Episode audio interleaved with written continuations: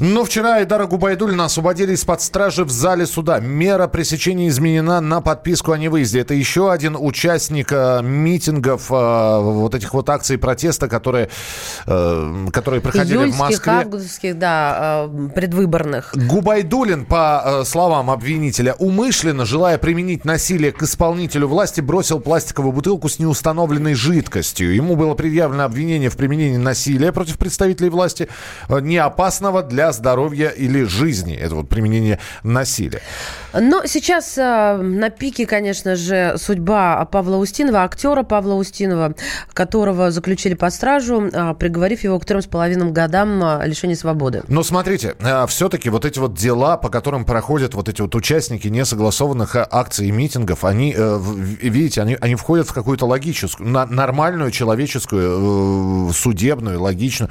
Ну, то есть человека освободили из-под стражи. Я сейчас говорю про Айдару Губайдулина. Еще одну девушку, которая, за- которая тоже была задержана. А за что? Она зачитывала статьи Конституции э, росгвардейцев. И ее тоже освободили из-под стражи. Пока хотя бы один будет так посажен на три с половиной года за ни за что, не, не- нельзя говорить о какой-то нормальной колее. Это вообще, я не знаю, это с какой-то другой планеты Да, нормальная и, колея. и тем не менее продолжается вот этот вот э, флешмоб, как бы это ни звучало по- по-иностранному, продолжаются акции поддержки э, э, Павла Устинову. И у нас на прямой связи Татьяна Потяева, уполномоченная по правам человека в Москве. Э, Татьяна Александровна, здравствуйте. Здравствуйте. Добрый день, здравствуйте. Вы навещали Павла Устинова в СИЗО? Да, я вчера у него была, да. Как да. прошла встреча, как его содержат, как он себя чувствует? Расскажите, пожалуйста. А, Ну, а, по вопросам содержания у Павла вопросов, конечно, нет. Он находится в камере на 10 человек, камеров вполне нормальная, ну, если можно об этих местах говорить, что там все нормально, с телевизором, холодильником,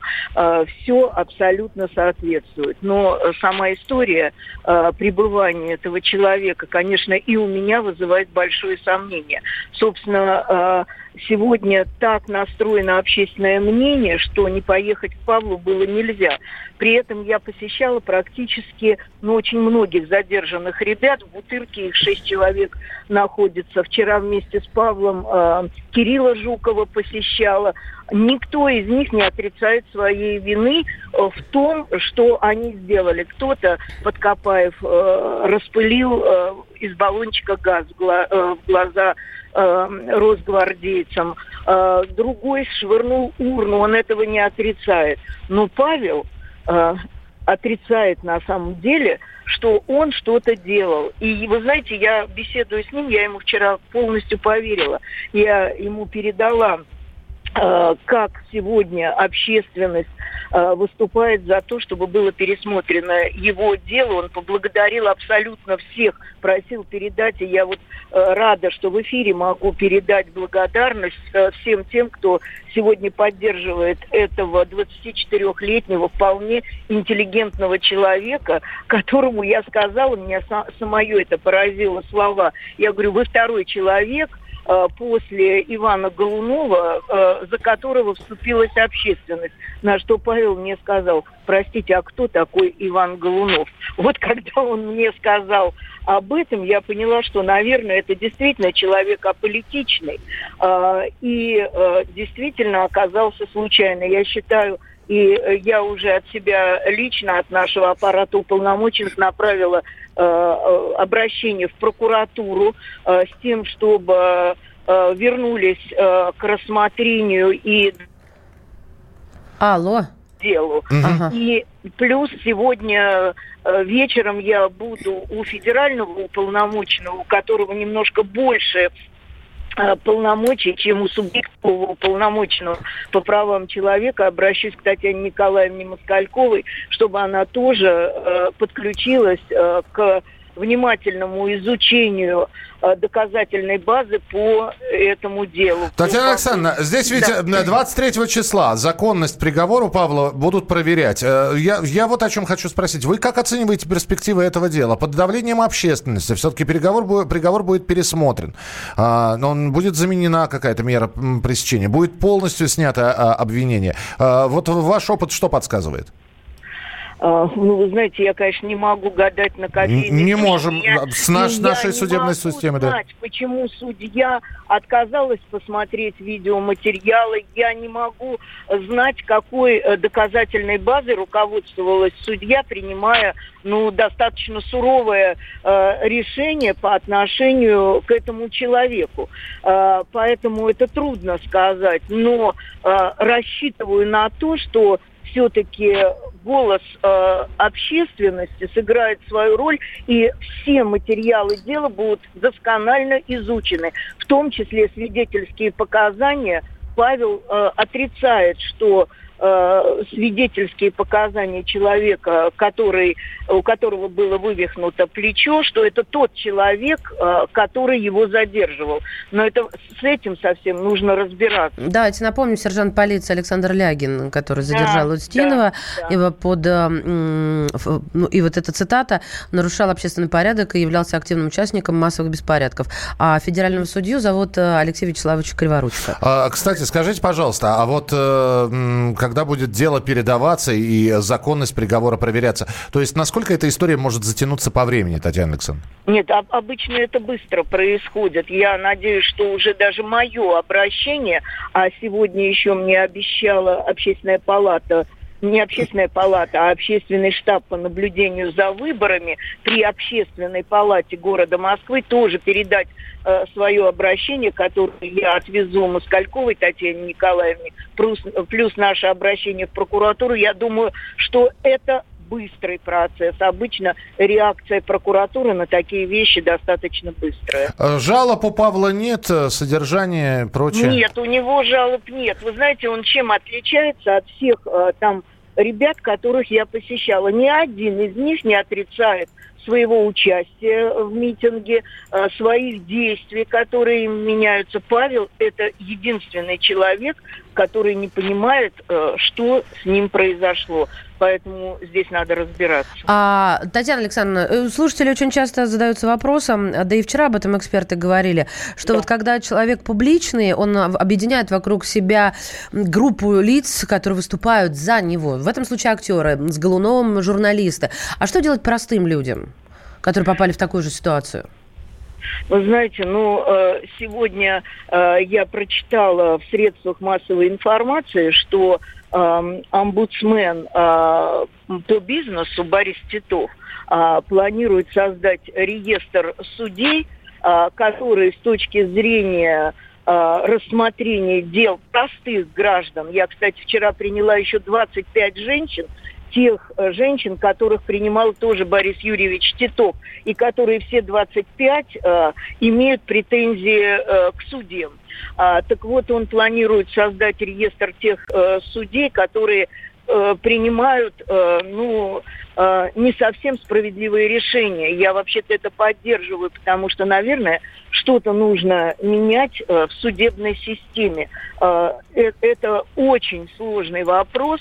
Э, мы привыкли к тому, что все-таки суд принимает справедливое решение в отношении кого бы то ни было, в отношении простых людей, но иногда вы видите э, и по Голунову, и э, я вот вчера приняла нескольких женщин и чувствую, что я должна вмешаться в их историю, потому что там тоже несправедливые решения. Татьяна Александровна, а... сил вам, сил вам, времени, возможностей и удачи, конечно Спасибо. же. Татьяна Спасибо. Потяева, полномоченная по правам человека в Москве.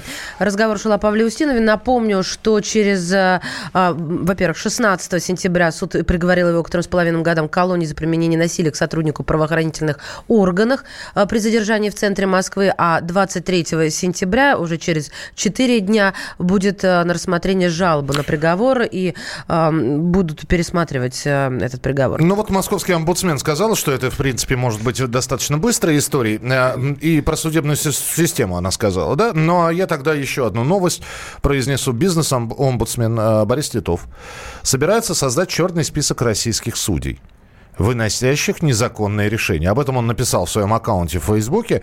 И для оценки судебных решений будет создана специальная экспертная группа. Здесь э, все хорошо в этой новости, кроме э, одного маленького, но важного момента. Ну и что? Ну, что вот... будет дальше с этими судьями? Да? Создали черный Но, список Согласись, судей. вот ты мне часто рассказываешь о списке, который висит на дверях твоего подъезда с, с должниками. Так. А, люди, есть, конечно, бессовестные, а есть те, кто стесняется, что о них узнают. Хотя бы такой инструмент для начала пусть появится у общества. Я просто к тому, что можно изменить, э, не понравилось тебе, можно сменить врача, можно создать черный список учителей, сменить учителя или школу судьи у нас назначаются. Мишечка, ничто не вечно под луной. Ну, а тем не Хотя менее... Хотя бы с малого начнем. Да, правда, здесь опять еще один вопрос возникает. А судьи кто? А кто будет оценивать законность этого черного списка. А судить-то судей кто будет? Но, э, тем не менее, предложение Бориса Титова прозвучало. Где и когда появится этот черный список, пока неизвестно. А мы продолжим через несколько минут. Главное вовремя. Мы вместе дожили до понедельника. Вовремя рассказали тебе о главном во вторник, среду и четверг. А теперь встречай пятницу! На радио «Комсомольская правда» новая программа. Каждую пятницу в 8.00 Сергей Мардан и Надана Фридриксон. Три часа самого острого эфира. Мардан и Надана. В программе «Опять пятница». Взболтай и можешь смешивать.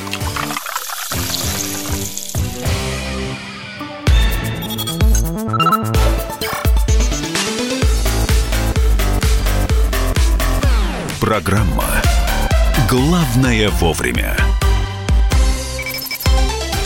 Итак, друзья, программа «Главное вовремя». Мы продолжаем. Мария Бачинина. Михаил Антонов. Еще раз напомню. Вот буквально та новость, о которой я сообщил две минуты назад. А, бизнес-омбудсмен Борис Титов хочет создать черный список судей. А, вот таких вот списков, их достаточно много. Единственный вопрос, куда его прикрепить, кто им будет руководствоваться. И, и самый главный вопрос, ну создадим мы этот список. И что? Потому что... Потому сейчас... что еще об одном списке сейчас пойдет да. речь. Член Комитета Госдумы по бюджету и налогам Виктор Зубарев предложил сформировать шорт-лист, то есть список дефицитных профессий. Соответствующее письмо Виктор Владиславович отправил министру просвещения России Ольге Васильевой. И опять же возникает самый главный вопрос. Составили, хорошо, шорт-лист, то есть э, э короткий лист самых дефицитных профессий. Ну, э, подождите, тут объяснение есть. Так. Предложение включить в стратегию развития образования России на период до 2024 года года, который как раз разрабатывает министерство, почему Васильева и было отправлено. Давайте спросим у виновника торжества. Да, депутат Государственной Думы э, Виктор Зубарев с нами на прямой связи. Виктор Владиславович, здравствуйте. Здравствуйте. здравствуйте. Известны и так профессии, где не хватает людей. У нас есть э, и так, ну, знаете, честно говоря, какую профессию не возьми, все равно будет дефицит в том или ином регионе России, например. Нужен ли вот этот вот шорт-лист? Просто что с ним делать? Вот вы по пунктам сможете рассказать? Ну вот об этом и разговор, что вы говорите, профессии есть дефицит, различная в каждом регионе. В каждом регионе не разная. И когда я писал стратегию социально-экономического развития Красноярского края, мы уточняли для каждой территории в Красноярском крае, а, куда э, родители должны направлять своих детей учиться в политехнический институт, педагогический, в зависимости от направления э, стратегического развития того или иного э, региона. Это внутри края. А внутри страны развитие промышленного нашего Э, туристического направления, они разные. И это только кажется, на первый взгляд, что все известно. Я хочу сказать, что тот анализ, который э, прошел сейчас э, по дефицитным специальностям, выявил 15, а из них особенно 10, э, то выявил самую востребованную профессию. Это э, машинисты, по сути дела, тяжелых экскаваторов, тяжелых машин, Э, самая дефицитная профессия. И э, вакансии с высокооплачиваемым, э, ну, скажем, статусом очень востребованы. Поэтому мы не готовим таких специалистов сейчас или готовим недостаточно. Подождите, или а можно дополнительный вопрос? Да. Вот если я выбираю профессию и пройдусь глазами, а где больше платят, увижу, что здесь, и в моем выборе это скорее рабочая профессия, вот такие обстоятельства. Рабочая профессия. Да, и я пойду, я, рабо- сказать... я пойду учиться на вот этого водителя тяжелых грузовых машин, экскаваторов, ну вот то, о чем вы говорили? Сварщики, э, токари, слесари, так. которые сейчас востребованы. И вот эти дефицитные профессии десятками тысяч сегодня э, ну, и на севере нашей России. Виктор Владиславович, Вы не ответили, почему не идут туда люди, Виктор Владиславович? Я же вопрос задала. Потому что а нет специалистов, мы их не выучили. Их надо готовить. Сегодня 30, 30 миллионов людей имеют специальности, но не могут переобучиться. И этим нужно заниматься. Поэтому я обратился, нужно составить шорт-лист, нужно сделать и подготовку специалистов, и переподготовку, переобучение. Виктор Владиславович, а кто даст гарантию? Ну хорошо, да, вот вы говорите, да, мы, мы, вот, э, э, самое дефицитное, что там, э, строительная техника, да? А где ну... гара... Я отправлю своего ребенка туда учиться. Где гарантия, что через три года эта профессия останется в списке дефицитных? Ну, потому что сегодня вы смотрите социально-стратегическое развитие э, страны, и, конечно же, вот эта профессия э, ну, останется. Но об этом еще вопрос второй, второго этапа. Как закреплять наших выпускников за теми э, профессиями, э, ну, отчасти это не совсем советский подход, но все-таки подход, который гарантировал бы выпускнику, который пошел учиться в среднее специальное э, училище. Трудоустройство, да? Трудоустройство нет. Хотя бы э, вот ту э, прохождение тех двух-трех лет отработки, которые нам необходимы. А вы же еще поднимали, да, э, извините, Виктор Владиславович, да, да. вы еще поднимали вопрос о стимулировании представителей дефицитных профессий. Ну, об этом я и говорю. Стимулирование, в первую очередь, э, все-таки в рыночных экономических условиях должно быть э, высокооплачиваемая работа. А она действительно сегодня высокооплачиваемая. Ну и плюс, конечно же, э, у нас дефицит, кстати, э, продолжает оставаться и в преподавательском составе. Э, в, э, в учителях э, мы стимулируем регулируем и потихонечку закрываем. У нас Сель, есть, да, есть программа да. «Земский доктор», там есть, тоже подъемные, да. Но Нет, я не, там, не... там уже поменьше стал дефицит, а вот с учителями, с преподавателем сельской местности э, этот дефицит остается. Поэтому там стимулировать. Э, это тоже, кстати, входит э, в одну из 15 дефицитных тех профессий, на которые мы должны делать акцент. Понятно, Поэтому... да, понятно. Спасибо большое, Виктор Владиславович. Ну, посмотрим. Давайте составите вы шорт-лист этих дефицитных дефицитных профессий. Очень хотелось бы на него посмотреть. Виктор Зубарев, депутат Государственной Думы, шорт-лист дефицитных профессий. А, отправлен будет э, министр просвещения Ольги Васильевой. Ну и дальше будем глядеть, что с этими дефицитными профессиями э, делать. Давайте смотреть, что у нас еще по новостной ленте, какая повестка дня, что интересного происходит. В Минздраве рассказали, вообще пятничная, конечно, новость, но да ладно. В Минздраве рассказали, сколько алкоголя можно выпивать ежедневно.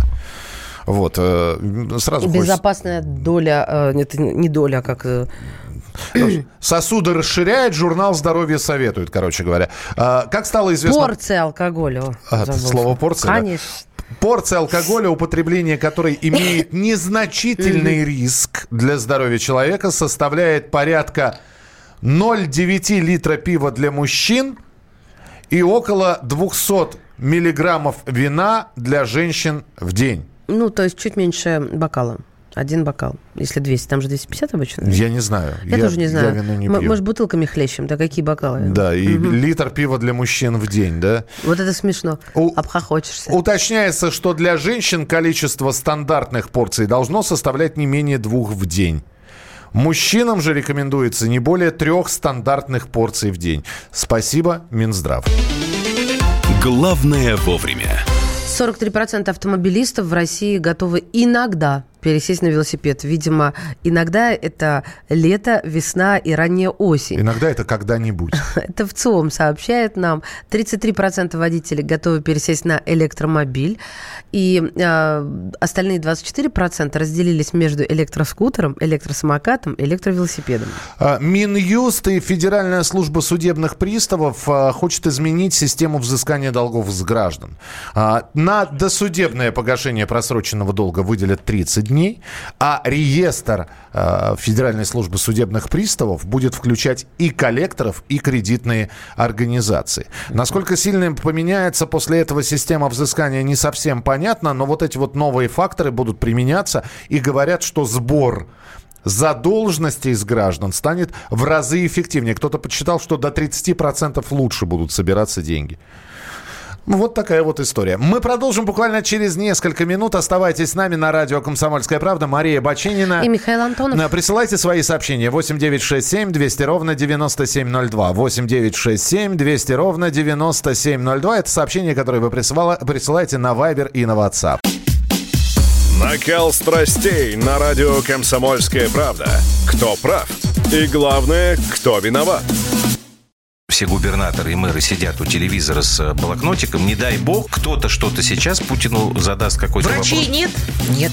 Педагогов нет? Нет. Мы тут революционную ситуацию себе закладываем. с тобой. Жги глаголом этих мразей. Извините, у нас каждую неделю какие-нибудь там задержания и посадки. Андрей и Юлия Норкины. По будням в 9 вечера в программе «Простыми словами». Не могу ответить на этот вопрос.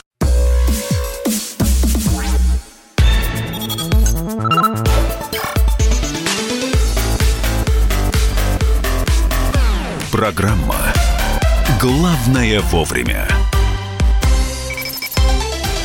Итак, да. Что? Ну, да, нас алкоголь не отпускает. Мы Ал- с Михалычем переживаем, что меньше бокала вина, меньше литра пива для мужчин, а бокал вина для женщин. Это я к тому, что медики назвали безопасную порцию, да что ж это слово мне не дается с утра, алкоголя в день, который может допустить человек, чтобы остаться здоровым. Но а, очень вовремя медики нам эту новость выдали, потому что в России, оказывается, проходит самая тихая и успешная антиалкогольная кампания. И об этом заявил митрополит Тихон Шевкунов. Он э, рассказал, во-первых, о больших проектах по этой анти- антиалкогольной кампании э, в Псковской епархии в Крыму, об удачной борьбе с пьянством, о том, что, что может привлечь молодежь э, в противовес митингам и хайпу. Почему это все вот вообще... А что, а что может привлечь? А, подожди, подожди. антиалко- Я, дум- я думал, у тебя, во-первых, возникнет вопрос, почему в, именно про Псков я заговорил. Дело в том, что там прошел антиалкогольный форум. Там как раз вот были приведены все эти цифры.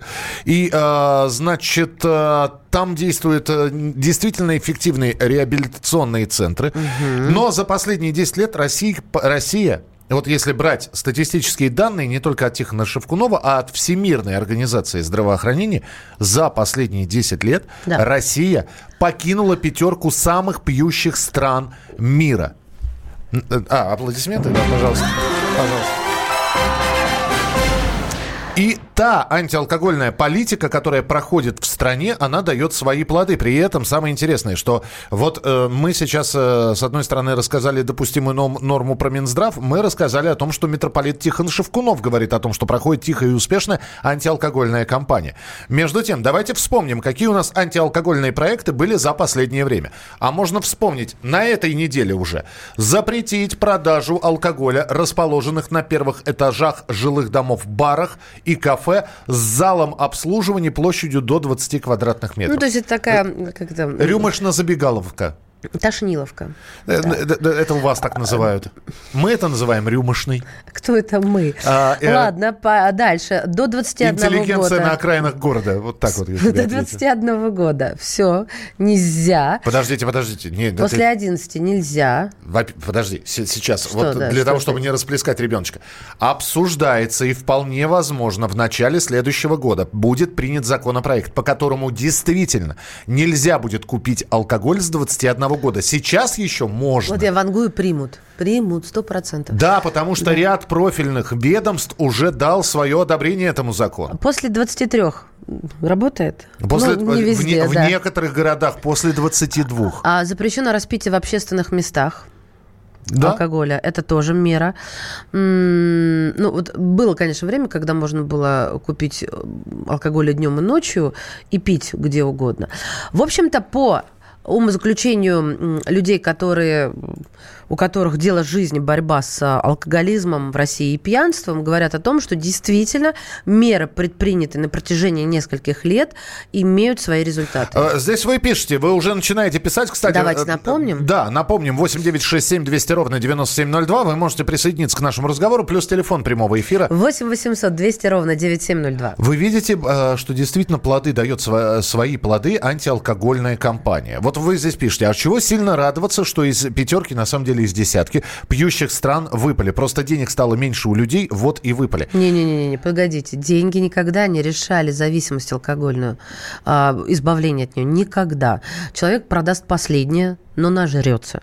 Смотрите правде в глаза. Никто не исключал такую, э, ни- никто не исключает такое, как самогоноварение. Да, и это а, а, всякие алкогольные аппараты. Слушайте, ну давайте, Меня- да, меня честно смущает скажем, боярышник этот никто преснопамятный удачной никто. борьбе с пьянством и о том, чтобы привлечь молодежь противовес митингам и хайпу. А, куда привлечь? Вот э, мне не до конца вопрос остается открытым. Я, не- не, Тихон Шевкунов ответил, э, куда привлечь. Ну, в лоно храма, в лоно церкви, куда? Экскурсии, спорт, реставрационные кружки, дискуссии, интересные встречи, тематические лекции, выставки, кино, походы на концерты. Сейчас у молодежи есть достаточное количество Согласна, различных да. мероприятий, которые можно э, применять взамен алкоголю. Ну и вот эти вот все меры, про которые мы говорим. А, в частности, да, пожалуйста. Если в цифрах все-таки, давай вот еще подведем статистическую такую а, составляющую. Заболеваемость алкоголизмом и алкогольными психозами за период э, почти десятилетний, то есть с 8 до 17 года. Снижение в России на 56%. Я не знаю, мне кажется, это круто. А, В Ханты-Мансийске после 20.00 не продают алкоголь в магазине. А, Умирать за родину с 18, жениться с 18, пить с 21. Да. Здоровее будете. А В Алтайском крае алкоголь нельзя купить после 9 часов вечера. У нас подобные заведения назывались «Гадюшник». У вас это где? Накрутят цены на, на алкоголь, подкормят олигархов. Евгений Михайлович, ну, может быть. А денег стало меньше на руках, стал делать алкоголь сам, намного дешевле и качественнее. Культура изменилась, молодые и другие, так что я не связываю спад с мерами. Так погодите, а вот культура, изменение культуры и, как следствие, изменение молодежи, э, это же человеческих рук дело? Давайте послушаем а, врача-нарколога Евгения Ковалева. Он как раз про вот это вот ограничение по времени продажи, вот он об этих мерах, а, которые тоже являются антиалкогольными, а, говорит. Евгений Ковалев, врач-нарколог в прямом эфире. Да, эта мера реально поможет, потому что в таких местах обычно там или пиво, или еще что-то продается, которое, грубо говоря, там работает часто в реальности круглосуточно, нарушают. Во-вторых, э, продают несовершеннолетним, поэтому эта мера так или иначе поможет. Другое дело то, что, например, в какую сторону не надо в каких-то моментах двигаться, это когда пытаются ограничивать время продажи в специализированных заведениях. Ну, то есть таких больших барах, которые в отдельных зданиях находятся. В этом смысла нету, потому что этим немножко снижается доступность. А вот те, которые в жилых домах, однозначно это правильная мера. И это даст так или иначе снижение зависимости. То есть это такое простое решение, оно поддержано профессиональным сообществом. Это э, Евгений Ковалев. Э, Он и об ограничениях по времени продажи в крупных магазинах, и об этой вот э, мере, которую мы э, рассказывали несколько дней назад, что э, на первых этажах домов действительно можно встретить бары, рестораны, кафе, э, которые на маленькой площади находятся, работают круглосуточно, и вроде как продажа алкоголя запрещена в магазинах, а туда можно войти и рюмашку перехватить. И вот э, запрет, очередной запрет на... И все это в рамках антиалкогольной кампании. 8 9 6 7 200 ровно 9702. Бесполезно, если хочется, то найдут где угодно в Вологодской области, в тайге Красноярского края. Бухать перестали, потому что работать стали больше. Я по себе знаю и по своему окружению. Сильно увеличилось самогоноварение. Все знакомые пьют свой продукт. Друзья, если вы пишете что-то, пожалуйста, умоляем вас. Мы не совсем можем ориентироваться по кодам городов, из какого региона России вы пишете. Вот вы пишете, сильно увеличилось самогоноварение. Где?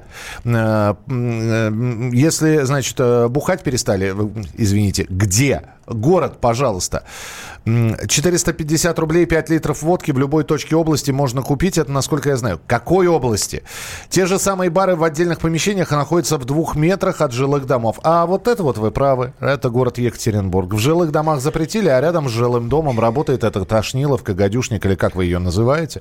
И туда можно прийти. Да на самом деле мы... А вот, кстати, тут хорошее-хорошее сообщение было. Смотри, самогоноварение набирает обороты.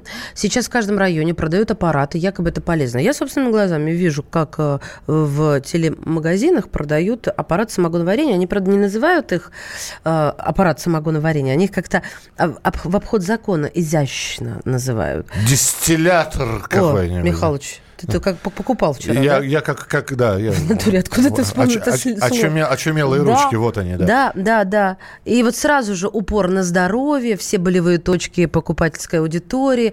Все-все-все. 8 800 200 ровно 9702. Алексей, здравствуйте. Вы, Здрасте. вы от- откуда? Доброе утро, Свердловская область. Свердловская Пить область. меньше, Лешенька, стали? Я вам так скажу, вот сам, честно говоря, не пьющий, но выпивающий Так. в меру по праздникам там. Прозвучало еще угрожающе сейчас. Так. Да я никому не угрожаю. Так. Вот. Мы говорим, конечно, о всем этом как бы, может, и однобоко, да, меньше, больше. Никто никогда это не измерял, но последствия вот приватизации 90-х годов, я думаю, что ощущаются вообще вот теперь наглядно. Не, подождите, мы, мы, мы, мы абсолютно, никто не измерял. А, говорят, что это все действует, но ведь вы же ходите по улицам, вы можете вспомнить, сколько было пьяных 10-15 лет назад и сколько вы видите их сейчас. Да подождите, так при чем количество пьяных? Вот я измеряю по количеству людей в области, область вымирает. Область вымирает. Так. Да, я не, не скажу, что именно от алкоголя, да, то есть присутствует, но вот, по крайней мере, на селе пить стали меньше. Вот, Денег. спас- Алексей, услышали вас, спасибо большое. Э, Даже там про деньги было что-то. Да, и простите, Денег? я вас прервал. Деньги? Алексей, куда? Все, извините, да, Алексей. Жень, что ты сделал? Ты Зачем провода ты? перегрыз. А, а, закрываются, Владивосток, закрываются продуктовые, открываются винлабы через квартал виноводочные даже в спальных районах. Стали меньше пить, но выросло употребление наркотиков. А, откуда такая информация, будьте добры. М, Пол-литра самогона 200 рублей, Курагинский район, Красноярский край. Я вам так скажу, я вам скажу за Москву сейчас, но я, я честно, за три года количество вот этих вот магазинов разливного пива, которые открывались три года назад на каждом шагу, ну, по крайней мере, их э, раза в два меньше стало. Это как человек, который обращает внимание на вывески, вам говорит. И переживает по этому поводу. Э, И не пьет пиво при этом. Питер, в любом доме есть магазин 24, в котором в любое время суток можно купить алкоголь. Ну, прям таки в любом. Э, 8 967 200 ровно 9702. Телефон прямого эфира 8 967 200 ровно 9702. Кругом алкомагазины работает до 10. Е- и Есть магазины как закусочные. Там продают круглосуточно. Вот здесь, конечно, нужно в регионы ехать, а не из Москвы об этом судить. Я съезжу, я вам расскажу. Да? Да, три дня в регионах Отправляем, по этим магазинам Давай. пробегусь. До свидания. Главное вовремя. Лучше и сто раз услышать, и сто раз увидеть. Наш эфир на YouTube-канале «Радио Комсомольская правда». Для всех, кто любит по-разному. И ушами, и глазами.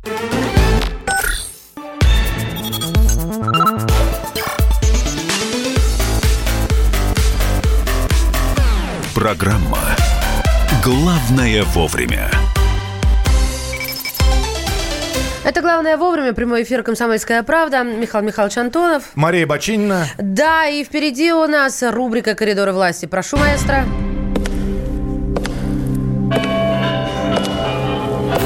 В коридорах власти. Постоянно ведущий Дмитрий, Дмитрий Смирнов с нами. Дима, привет. Вот эти люди, которые выговаривают, конечно, президента, не знаю чего даже, они Дмитрия Смирнова теперь спотыкаются. Доброе утро. Прости меня. Дим, это, это сложная, сложная фамилия твоя. Понимаешь, тем более, что мы под впечатлением, что в Якутии задержали шамана, который шел в Кремль и- изгонять. Э, Он э, шестой год шел, мне кажется, его из этих, из гуманитарных соображений задержали уже. Нет уж зима. в Якутии. Люди, вы звери. Нет, это, это, это просто как это называется, выражение гуманности, да, было? Да. Хорошо. А, вчера, вчера, э, извини, пожалуйста, Маш, просто э, если Дима эту историю не расскажет, да, э, он, э, мы можем ее сейчас заболтать. Мы ее можем неправильно э, трактовать в этом случае. Вот смотри, какая штука. Что за излишняя бюрократия и что за изымание документов у, из рук пресс-секретаря Пескова Путиным? Со словами Дима отдай, да. Да, дай сюда. Так, да, начнем с ключевой ошибки. А, Дмитрий Песков – это не только пресс-секретарь президента, но и другой Дмитрий Песков. Два Дмитрия Пескова существуют в администрации президента сейчас. Дмитрий Сергеевич Песков – это а, пресс-секретарь президента, которого вы все хорошо знаете, а Дмитрий Николаевич Песков Это другой человек, это человек, который раньше работал в АСИ, агент стратегических инициатив, наблюдательный совет, который вчера был, а сейчас работает советником президента по науке и прочим. прочим а мы о ком говорим? Я пресс-секретаре говорила. Мы про второго Нет. говорим. Да, а эта реплика, она адресовалась как раз э, Дмитрию Николаевичу Мгм. Пескову. Вот никакого Вот, разнообразия а, у вас в Кремле там нет. Вообще запутаешь. А, Вот. а, э, Ситуация была очень простая. К- На встрече вчера с э, лидерами технологий, как раз людьми, которые там рассказывали Путину о том, с каким бюрократизмом они сталкиваются и вообще то есть, продвижение своих, понимаешь, э, стартапов и прочих инноваций. э, Вот как раз поскольку Песков, он курирует эту историю, то сразу человек автоматически передал вот ему документ, сказал, Владимир Ильич, я вот вам оставлю, вы потом посмотрите. Путин сказал, конечно, и они отдали вот туда, вот на край стола, а потом Путин говорит, а что вы забюрокративаете, давайте мне напрямую, я тут напротив вас сижу. Дайте я Дима, процитирую, отдай. Дмитрий. Давайте сюда. Зачем это лишняя бюрократия и лишнее Вот. звено? Вы слабое звено. Прощайте, Дмитрий Николаевич Песков. Ну, там было, на самом деле, много другого всякого интересного, да, там, например, Путину жаловались на всякие неудачи венчурного финансирования, когда сказали, что вот, ну, это- если так вот совсем коротко, когда э, венчурные фонды, которые вкладывают деньги в всякие стартапы, они просто вот вкладывают во все подряд, а потом что-то из этого вырастает, а что-то не вырастает.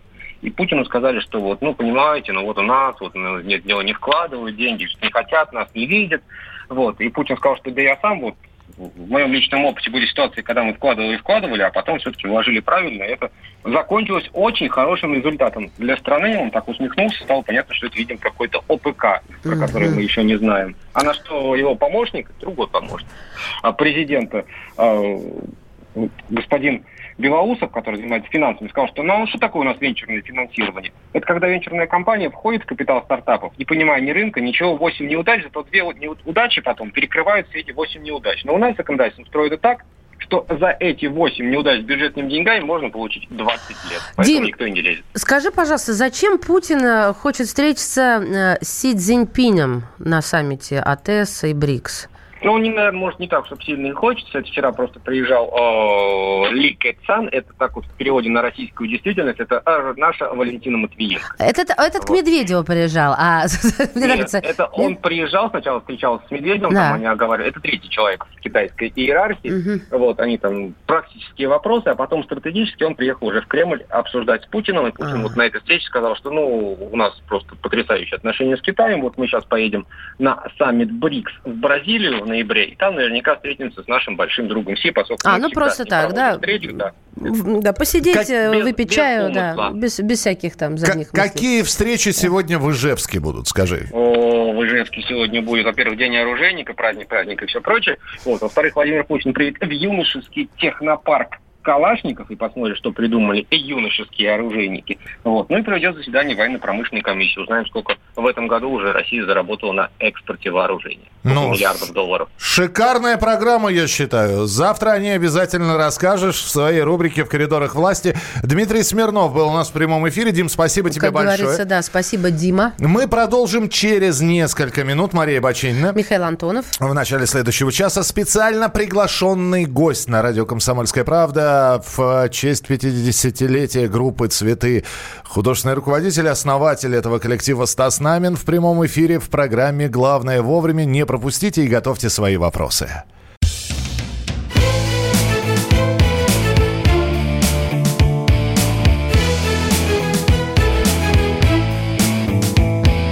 Цвет настроения. Осень. На радио «Комсомольская правда».